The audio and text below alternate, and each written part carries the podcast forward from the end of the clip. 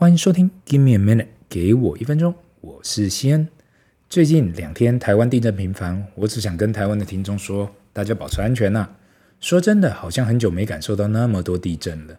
如果有研究过地震的人就知道，宁愿让地壳不断地释放能量，也不要一次来个大的。因为我相信，如果再来一个大地震，那真的就是天灾。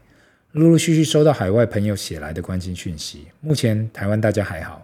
相信很多人受到惊吓，包括我。以前认为在高楼比较好，但是真的地震来临的时候，在高楼不好笑啊！真的就跟船一样在摇动。很多人告诉我说，他被摇到不知道是不是地震永远不会停止了，怎么一直无止境的在摇动？大家只能保持正面信念，不管发生什么事情，日子还是要过。中午去便当店的时候，还有人问老板娘说，以为他们没开，因为地震了。老板娘说：“没那么夸张啦，不管怎样，大家还是要做生意。所以相信在台湾的大家都对地震习惯了，只是过去两天实在有点大，让大家都吓了一大跳。今天小朋友学财商来到第三集。话说几天前在开车的时候，突然有人打电话来，我在电话中跟对方提到：哎，要特别注意现金流的重要性。正当我挂上电话时，后座的弟弟突然传来：爸爸，我一直听到你提到现金流，那到底什么是现金流啊？”你一直跟对方说很重要，很重要，到底有多重要啊？我思考了一会儿，想着到底该怎样跟小学生解释这道理，所以就说现金流听起来好像不怎么样，但是其实这是每个人跟财企业财务的命脉哦。我神秘的说着，真的吗？爸爸，你不要骗我，讲的好神秘哦。为什么现金流会代表人跟企业的命脉啊？如同这三个字。现金流的实质意义，其实讲的就是钱的流动。你看，我跟妈妈早上很认真的去赚钱，不管我们的收入是从哪里进来的，那就是流动进来我们这个家庭。如同我上次有跟你提到，我们虽然有收入，每个月还是要付很多的费用，像是贷款啊、水电费啊、食物的钱，还有很多不同样的费用。这些钱就是我们这个家庭流出去的。所以现金流的意思就是现金的进出，我们才要特别注意。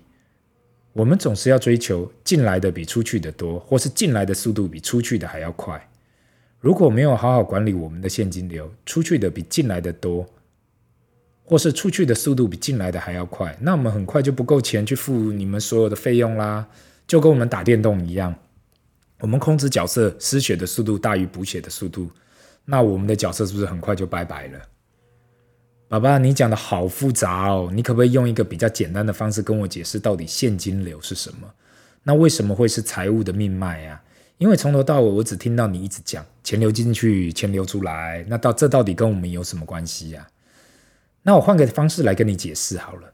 你们这夏天不是超喜欢玩水球的吗？我买了各式各样的水球给你们去玩，你们在那里自行填充很多水球，有些水球还没开始玩的时候就已经有些破洞了。如果你把水球当成你自己的户头，流进来的水当成会进到你户头的钱，而那些破洞当成会流出去的费用。当你开始加水的时候，你可以看到水也一开一直流出去嘛。最好的状况就是进来的水很大很快，然后那些破洞很小，让水漏得很慢。这样不管怎样，你的水球一下子就可以灌满了，如同你的户头一样，一下就就可以慢慢的一直累积。但如果相反的事情发生呢？当进来的水，水龙头的水小小的，但是水球上的破洞就特别的大。你跟你姐姐不是每次都想半天，却都没办法把水球灌满，使得你们没办法玩你的水球。诶，爸爸，你说对了。每次如果水流很小进来的时候，但是水球又有特别大的洞，那真的很难把水球灌饱诶，因为水只要进来后就流出去了，等于我的水球永远灌不饱。所以啦，现金流的意思也是一样的。如果人或是公司的收入不够多、不够快的话，而要付出的费用又特别多，那人跟公司的户头不就是跟水球一样，永远装不饱？最可怕的情况还会出现，公司找不到多的钱来去支付费用，那那间公司就只能收起来啦。所以，我当我跟人提到要注意现金流的意思，就代表着要看好钱进来的速度，要多跟快，多于出去的速度。太多太多的人在经营公司上都没有注意到这一注意到这一点，等到发现的时候才知道啊，原来要顾好现金流是这个意思。哦，原来如此。我听得懂灌饱水球，但是还是不太懂到底这跟人的户头有什么关系耶？我再用另外一个小故事来跟你解释好了。比如说，你每个礼拜都有收到零用钱一百元好了，爸爸每个月一每个礼拜一百元还蛮多的呢。我只是假装比喻打比方而已，假装。但是如果你每个礼拜又要去买小东西，像是文具啊，或是小零食，八十元好了。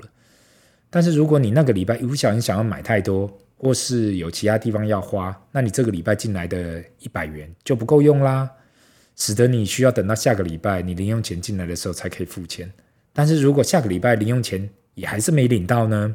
那你不是就没钱可以付了？诶，真的耶！如果我不小心控制的话，很快就会把钱都花光光了。但是如果我也没领到下个礼拜的零用钱，那我真的就是没有钱可以来去买我想要的文具啊，或者小零食。我不要，我不要这样，我也要顾好我的自己的现金流。今天分享有关现金流的故事，不知道大家听得懂吗？其实现金流英文为 cash flow，几乎是人或是公司最重要的一个财务指数之一。对于一间公司，不管你是新创还是老公司，永远都要注意自己的现金流水。特别是新创公司，很多创办人对于财务不了解，所以会感觉自己公司有赚钱，可是户头里却总是不够钱。那是因为钱出去的速度远大于进来的速度，所以会感觉明明报表上是有赚钱的，可是户头里总是没有钱。至于个人呢，也是一样的道理。如果收入进来的速度跟多寡远低于出去的费用的速度跟量，那就是要好好检视一下自己的开销。俗话说得好，开源节流，也就是代表着现金流进流出的意思。如果说要好好检视一间公司的财务报表，有时候现金流量表可能会是一个更好的检验的方式。现在小朋友学财商还在第一阶段，认识钱的原理的阶段。所以还不会进入那么深度的讨论。未来在第二阶段去了解一间公司管理跟其财务分析，才会陆续的去探讨。今天的分享就到这里，让我们进入 Q&A 的时间。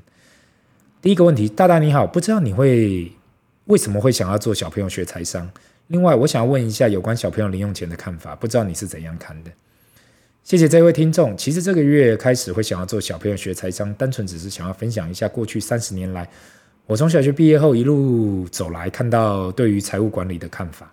目前在台湾，我看到很多周遭的人都有开课来来教小朋友学投资啊，或是什么这方面的知识。我没有那么大的梦想啦，我也没有想要透过这来去盈利，单纯只是想要回馈回馈给如果愿意听我讲几分钟的听众。现在想起来，我小时候也没拿过什么零用钱，几乎也都是跟父母实报实销。